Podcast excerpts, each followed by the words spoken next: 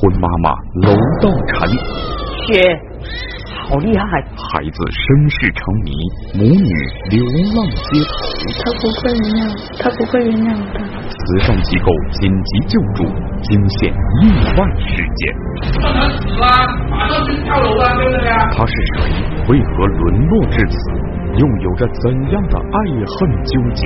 敬请收看心理访谈《无家可归的未婚妈妈》。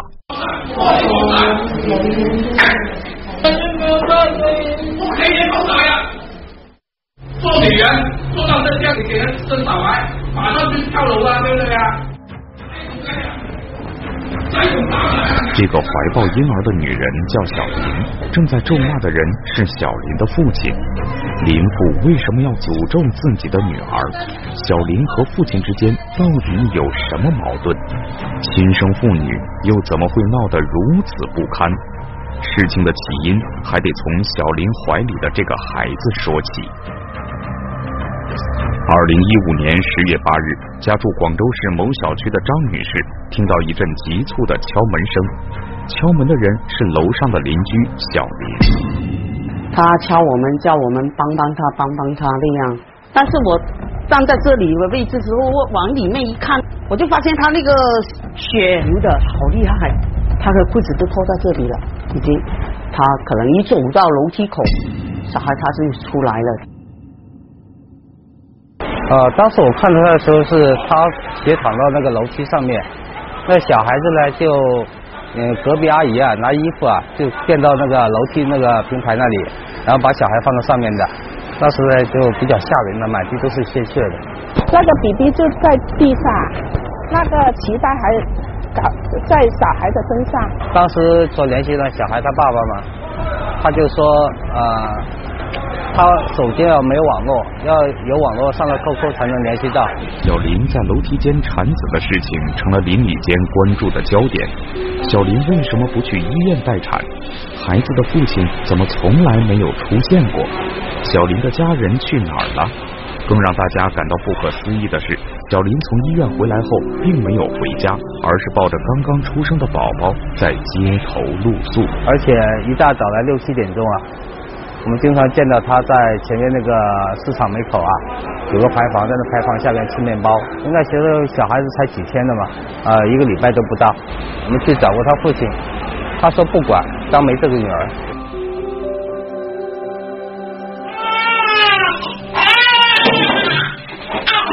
咱你看多好玩啊！大家都很同情小林母女，纷纷出钱出力帮助他们。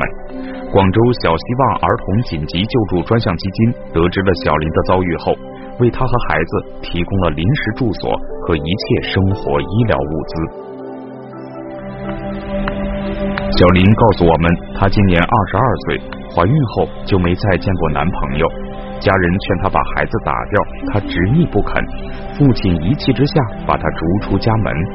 小林没有工作，身无分文，被父亲赶出来后，她无处可去，只好像个乞丐一样睡在家门口的楼道里，靠邻居给些吃的过活。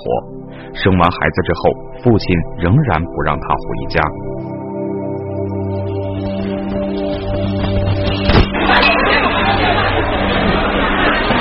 小林在慈善机构得到了很好的照顾，但是住在这里毕竟不是长久之计。小林决定去找一直没有露面的男朋友，希望他承担起父亲的责任。真的，有机会快点，一定快点找到他，问他来抚养，快点。小林的男友是一名公交车司机，小林打算先去公交公司打听一下。慈善机构的社工阿燕不放心，决定陪小林一同前往。一说起自己和男友的事情，小林就会觉得特别委屈。她说，她还有个弟弟，今年十岁，平日里父亲更疼爱弟弟，对她则经常训斥打骂，只有母亲经常护着自己。二零一四年四月，母亲因肺癌去世，小林觉得自己唯一的依靠没有了。就在小林情绪最低落的时候，她认识了男友朱先生。觉得他就像我父亲一样的人，愿意听我讲，给我安全感，给我温暖。和朱先生刚刚交往了四个月，小林就发现自己怀孕了。之后两个人就没再见过面。孩子出生后，小林给朱先生打过几次电话，但对方一直避而不见。今天就是啊，我昨天打过电话找那个男的，他说他说他现在不在广州，我觉得我想叫你们领导催他快点回来。现在是休息时间了。小林知道朱先生在躲他，无奈之下，小林只好在公交车站守候。早上读是我觉得我一个人该怎么找你给他帮助，找了那么多次没找到他，你着急吗？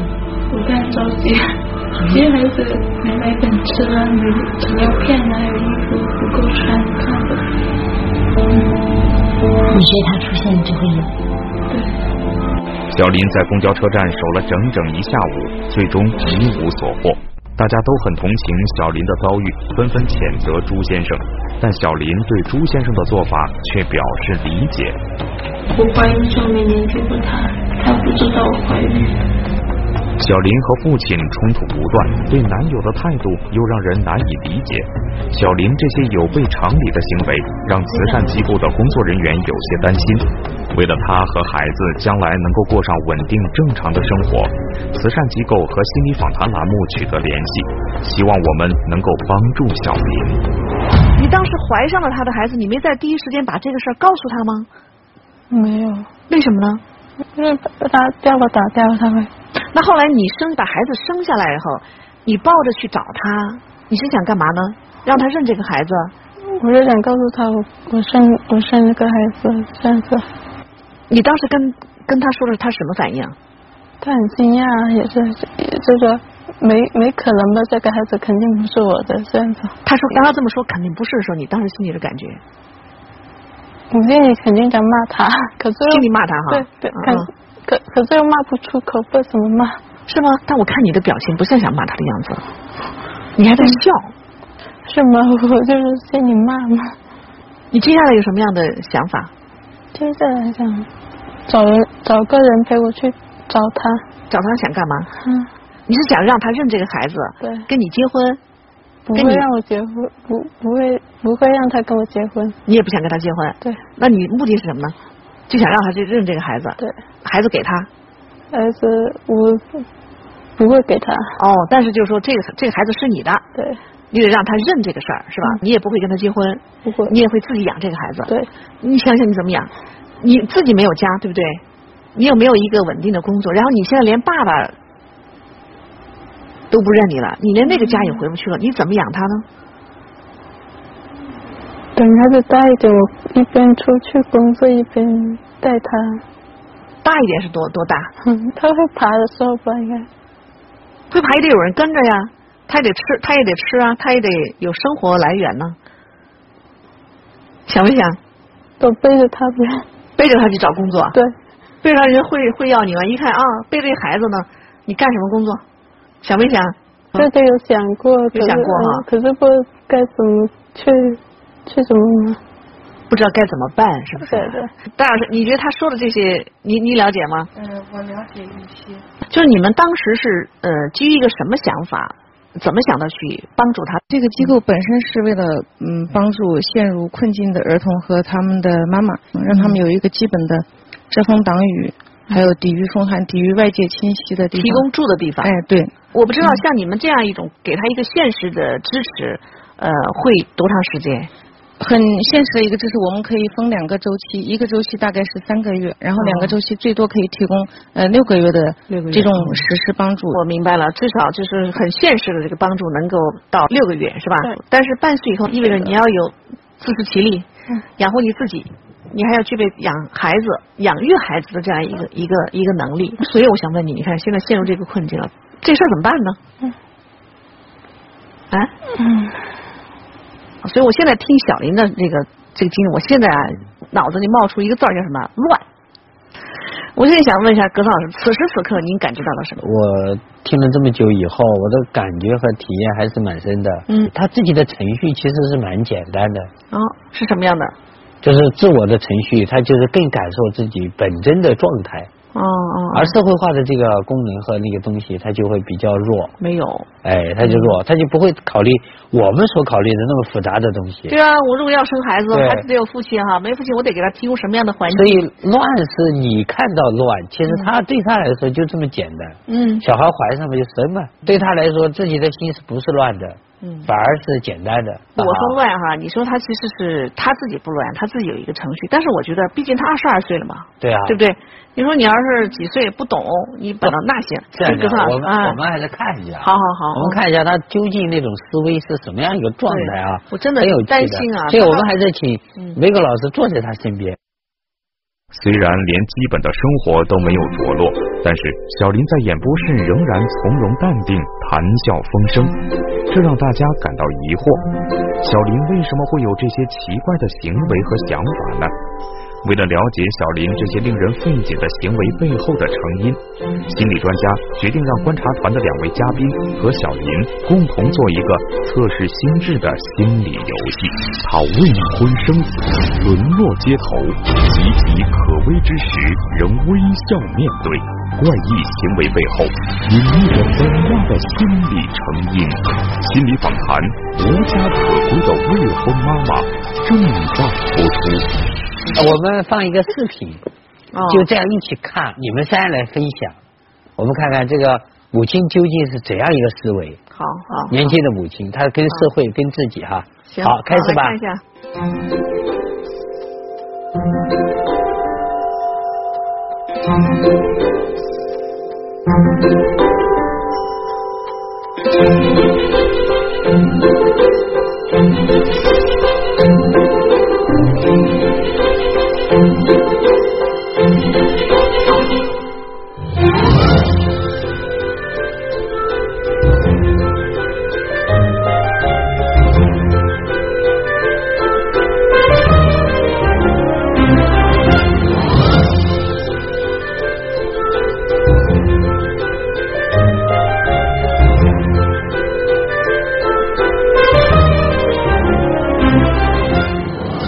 啊，我问小林，小林回答的内容呢，首先由玫瑰老师重复，同时你重复完了以后，刘丽子再重复一遍，好不好，小林？好，你听着哈。嗯。如果你是其中的小鸭子，你最希望哪个是你？当然，第一个跳上去那个是我。第一个哈。第一个跳上去的是我，听到的是，那第一个跳上去是我。我哎，就对了对了，就这样，这就是这样。整个这个画面，你看到了什么？不知道怎么说，不知道怎么说哈。不知道怎么说。来，再来。不知道怎么说。第三个就是你体会到什么？那种说就压真可爱，逐个逐个跳上去，好像就是听听得懂对方说什么，听得听得懂他妈妈说什么。嗯哦，挺好，对，挺好。他好像能听懂鸭妈妈对他说什么。啊，对，这个重复的很好。呃，他好像能听懂鸭妈妈说什么。嗯，好。现在你再告诉我，你听到他们俩重复你的话，你有啥感觉？无聊，无聊哈。对的。我们再再问一下这个刘律师哈，呃，你的感觉是什么？你重复他话的时候，呃，我不明白是什么用意跟意图。哦，就是你在想我的东西，是不是？对对对对，你看那个老师呢，我在跟他说，你在重复他的话的时候，你的感觉是什么？娃娃，娃娃哈，嗯呃，我让他们两个坐在他身边，重复他的话，我就是在观察他，他的这个呃心理的成长的心智，嗯嗯和跟我们两边的人的心智是有差异的。对，他们两个都会考虑我想干嘛，或者是你在干嘛，嗯对不对？你会去思考的就是，哎，这个东西究竟是什么？对对。哎，就是在这方面，他这个思维就不会我们想象那么复杂和深入。嗯嗯然后他妈都二十二岁了，按理说应该成人了。 对，他就还像个小娃娃。通过心理测试，心理专家发现，二十二岁的小林心智还处在小孩子的阶段。小林的心智为什么会严重滞后呢？在这二十二年里，他都经历过什么？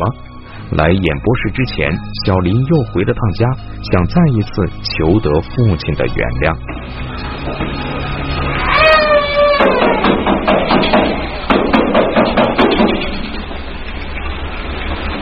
我生了他，说我去找过他，他都生气不理我。让你进来吗？不让啊。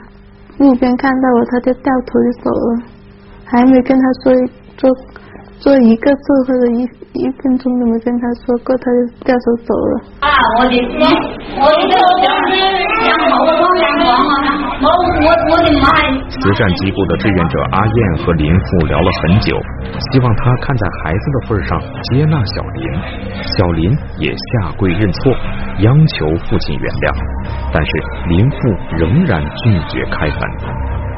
打了他妈打了呗，为了他爸害他，你听他放过我了，他这个这个妈。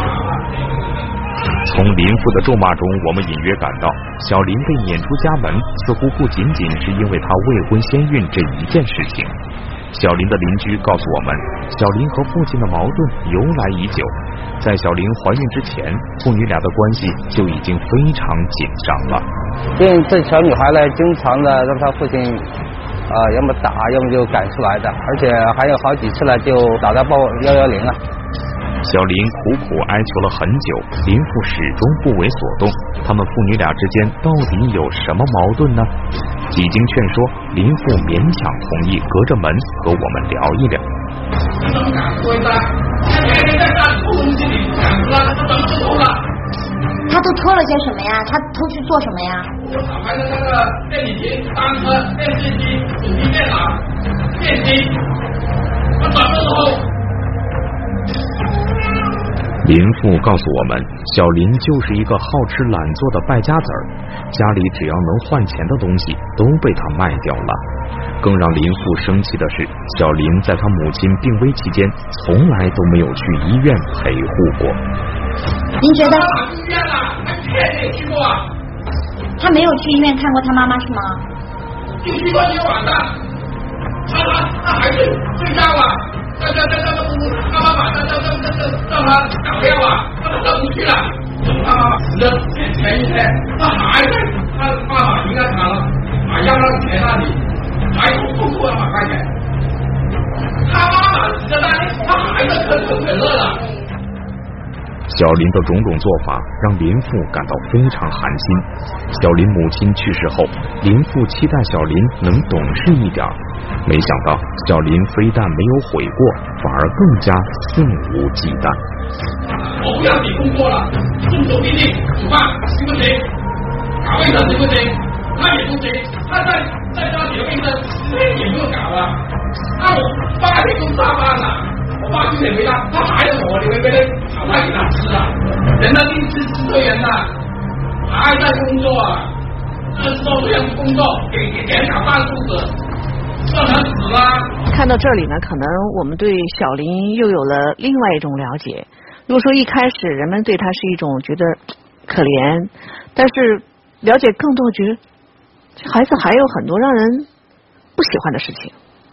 小林，嗯，那些事儿嗯，确实做过，确实做过，啊确实做过。做过，嗯是真的是吧？嗯你为什么把家里这么东西，你爸认为你是偷，嗯，你妈这些东西拿走你，你干嘛呢？嗯卖你是当时是需要钱吗？这，你拿钱干嘛呢？拿钱买什么呀？嗯，还买衣服啊，哦，买你的衣服。嗯你没衣服穿了吗？嗯想找衣服啊，有些衣服都不合适啊。哦，那没衣服，这个可以跟爸爸说呀，可以商量啊。好像说你还不止拿这个，你把爸爸积攒了多少年的邮票，嗯那邮票应该很贵吧？嗯，这你卖多少钱？六十块，六十块就卖了，积攒多少年的？你看价格起码几千块，至少是是不是？嗯，你卖了也是拿去买衣服了吗？也是，也是啊。嗯，你到底是为了气你爸，你对他不高兴，你把这两样都有，就也是气我爸，也是也是也是也是也是买衣服，气的成分大还是买衣服需要成分大？哪个更大一点？他骂完我，他骂完我就想气他，然后气他，我我气我就是气他有点那个气不顺了，就想、嗯想拿那些钱去自己顺着那条气就没事 了。你挺厉害，我发现你这招挺损的，让对方难过，同时还让自己高兴，这是你的思维啊。是我们再继续求证一下啊，刚才是爸爸，说的太面，因为你在这个呃，在这个机构里也生了生活一段时间了，戴奇他们应该对你比较了解的哈。你觉得他爸说的那一面，他就是这样的吗？应该生活中应该是这样的，其实就是那个哦达不到一个基本的相处的要求了。嗯比如就说是因为我们着意于要培养他的独立和自主性，所以嗯是不允许社工像保姆一样照顾他，哦而是要求他独立自主完成的。但是呢，小林在生活中，他很快会发现可以依靠的对象，并且最大化的去 依靠他，或者叫利用他，或者叫使唤他。还有一个事儿，我再问问，再求证一下，还有又说了，说有一双袜子，一个月没洗，你想一个月没洗的袜子会有什么味道？然后人家那个社工让他洗，他说的，那你要觉得臭你就去洗啊。有有他到来北京之前一直没洗，还没洗。哦，那袜子还没洗，对，呃放在自己的房间里。实际上那个我们都觉得有异味了，但是并没有处理，是这样的。不洗，长达一个月，长达一个月不洗，真的没洗啊？啊，最后也没洗。这个袜子才穿了一天，这就没洗。哦，就穿了一天脏了，你就搁在那儿是嗯吗？那你是想下次再穿吗？穿了一天了，它也脏了呀，你得洗，不洗它就会放在那儿，你想发酵啊？不知道为什么觉得自己很懒，就特别啊懒。你也知道自己懒，怎么就是不想动？本来想做的，这结果又这又又又说这件事又不想去做的。嗯嗯，本来想继续下去的，这很难。就我觉得他可能这种这种需求的层次比较低，嗯，或许只是满足了生理需求，他就觉得可以了。甚更高层次的，他可能都没有考虑。比方说，跟他父亲生活的时候，只是满足于自己说我高兴了就行，嗯，我我我我这个这个舒舒服了就行。那这个时候，你父亲会不会很伤心呢？会不会破坏你的家庭关系我也嗯有呢？考虑过，一边逛街一边有考虑过，嗯，可那那那可那么在是可是钱又花了出去，又没得退回来，就嗯这样子嘛。那 你在做之前有没有考虑你做之后会有这么一个后果呢？做做之前没考虑过？对啊，葛峰老师呢？您现在什么感觉？实际上，我不担忧他这样折腾。嗯嗯哎，走到二十二岁了，嗯我还是觉得需要给他调整一下这个成长过程中间的德性修为和做做人修为。嗯他其实跟我们，你看，跟陌生人他其实就很容易，很容易沟通，也不会有太多的这种敌意。但一旦跟他有亲密一点关系的，他就开始出现问题。所以这个问题是必须要教会他，让他学会如何更好的跟亲人在一起，和身边好的人在一起，不然他会把这样的方式还交给他的娃娃。嗯对，葛峰老师说的好，他会折腾作离他近的人，对，比如说父亲，比如说我们的社工，社工离他也是如果梅格老师很近了跟他近一点，他也要哦，折腾嗯他也会也会折腾你。十五年前的言语误会，二十二岁的荒唐行为，心理专家将如何面对严重滞后的心智成长？心理访谈《无家可归的未婚妈妈》正在播出。演播室现场，正面临生存危机的小林仍然谈笑风生，即使谈到他和父亲之间的冲突，也是一副无所谓的样子。小林心里在想什么？他和父亲到底有什么不可调和的矛盾？为了解开这个谜团，在了解了小林过往的一些生活细节后，心理专家为小林准备了一幕心理剧，希望借此打开他的心扉。爸，你不吃饭吗？那我先吃了。吃吃吃吃，就这么吃，你就这个钟头，你怎么还赖在家里啊？整天就知道看电视，也不出这个功夫看。啊，都要病死了，也不知道照顾照顾。为什么不去接弟弟啊？给你妈妈买药的钱你都给花了，我没有花妈妈买药的钱，我也有照顾弟弟啊。还不承认，还胡说八道！你咋那么不要脸呢？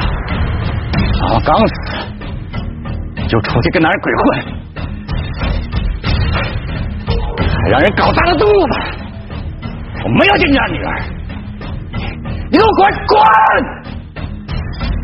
爸，我错了，你就原谅我这一次，我求你了。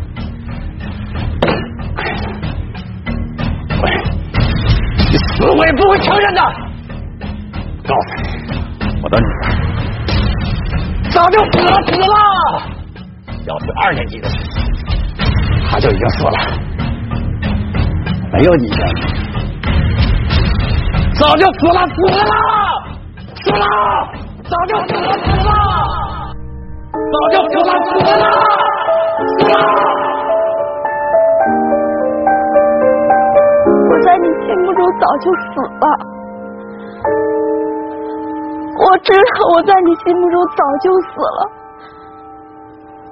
从小到大，你看我什么都不顺眼，我只要做错一丁点儿事情，你就会骂得我一无是处。可是我是个活生生的人，我是个活生生的人。可是我却在自己的父亲心目中早就已经死了，早就死了。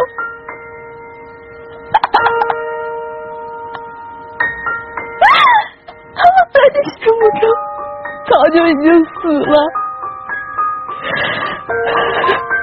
早就已经死了。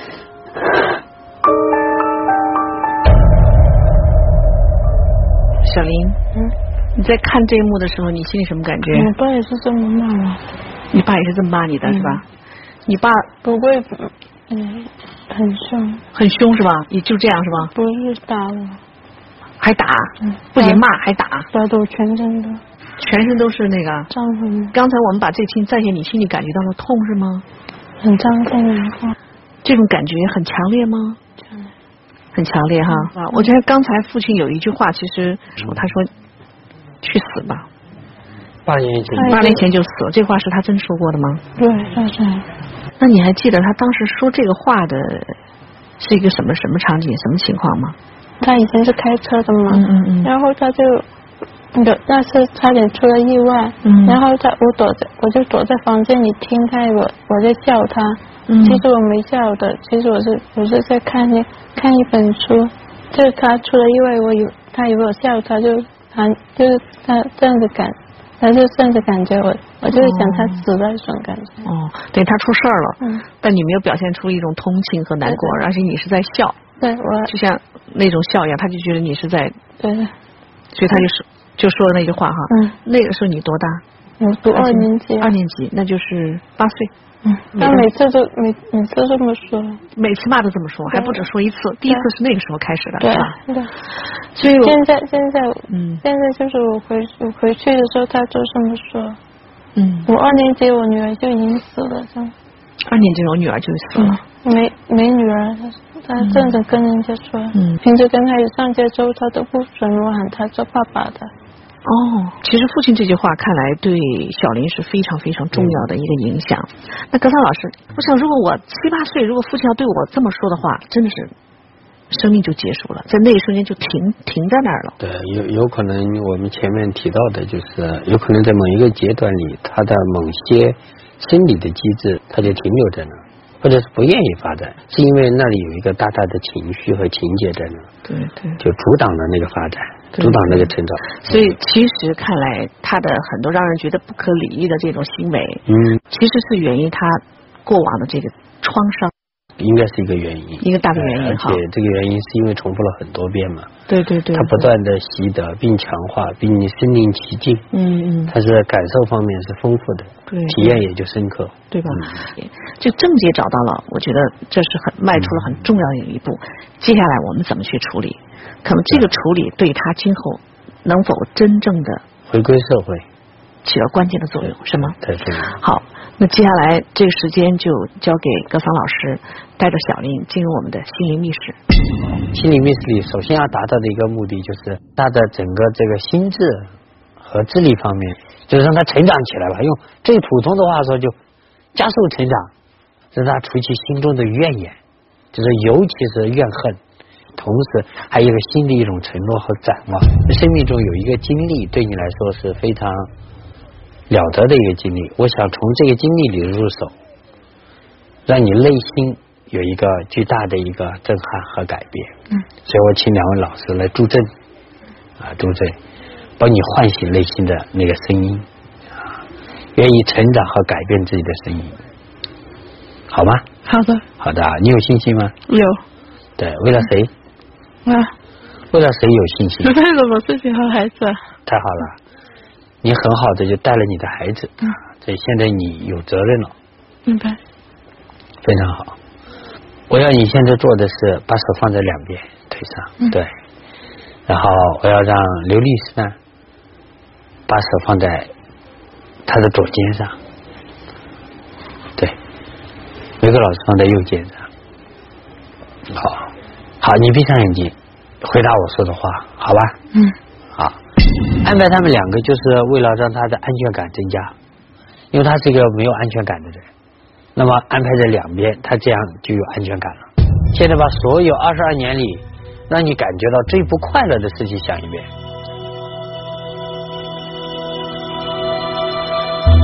如果你不舒服想哭也可以哭出来，就是想，不讲，你只需要想，我知道想起来很难受的、不舒服的，一件一件的想一遍。对，想哭就哭出来，没有关系的。我知道想起很多了，觉得伤心吗？委屈吗？你记得很清楚的是，爸爸说你嗯的那句话是什么呢？嗯，你二年级就已经死了的，他说，他说你上街就不要再喊我爸爸这样子了。嗯好，我现在说一遍，你心里跳出什么话，你告诉我好吗？嗯。好，我说完，两位老师也重复，你在心里再说，好吧？嗯。好，你二年级就死了。二年级就死了。嗯好，告诉我，你现在脑袋里跳出什么话？嗯，也是这句，也是这句话。哦也是这句话嗯哈。你现在在心里说一句话，我们说这句话，你心里说另外一句话，啊，你会说什么？嗯，我会心里骂他，骂他怎么骂？你会我为什么骂？啊，诅咒他。诅咒他。现在我们说这句话，你心里就把这句话换一下。嗯。换成什么呢？你说，我们说二年级你都死了，你说我活得很好，嗯都二十二岁了，他处理身体的问题是没有问题的，但是他的真正的去考虑人生的问题，他就跟不上，所以要把这一块和他的内心的东西匹配起来。二十二岁是个节点，二十二岁也是个突破点，让他重复。二年级你就死了，二年级，二年级你就死了。我活得很好啊，现在已经现在都都已经二十二岁了。二年级你就死了。二年级就死了。我活得很好，现在已经二十二岁了。啊二年级你已经死了。我我活得很好，现在已经二十二岁了。二年级你已经死了。我已经，我现在活得很好，现在已经二十二岁了。二年级已经死了。我现在活得很好，已经现在已经二十二岁了。二年级你已经死了。我现在活得很好，已经二十二岁了。好，告诉我你啥感觉？这句话可以鼓励我，不用不用在心里再什么，他骂我可以用这句话，对，不用诅咒了，嗯可以吗？可以不用听。请两位老师可以离开了。非常好，非常好。小林，你好，现在心里什么感觉？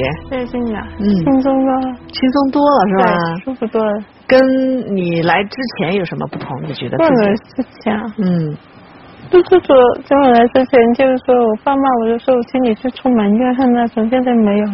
心里没有了哈。对，啊轻松舒服多了，嗯这当然好哈。你还有很多现实的问题啊，是啊怎么当妈妈、养孩子，哦，对这不对些还，哎这些啊慢慢请教。怎么去跟爸爸和解？我爸爸哥要一步一步的来吧。哎，对，一步一步来。嗯然后呢？不要不要逼得这么紧吧。对，不要憋这么急。然后呢？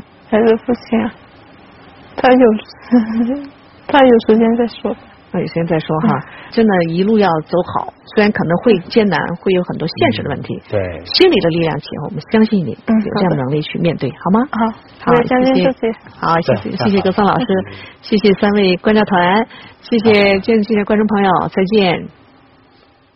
如果有一天你和他人互换了，会发生什么？妈，我真是石头。如果有一天你穿越回到过去，会看到什么？你以为你是谁呀、啊？变态！如果那一天就是今天，你准备好面对将要发生的改变了吗？新的牌春节隆重推出，心里的故事敬请收看。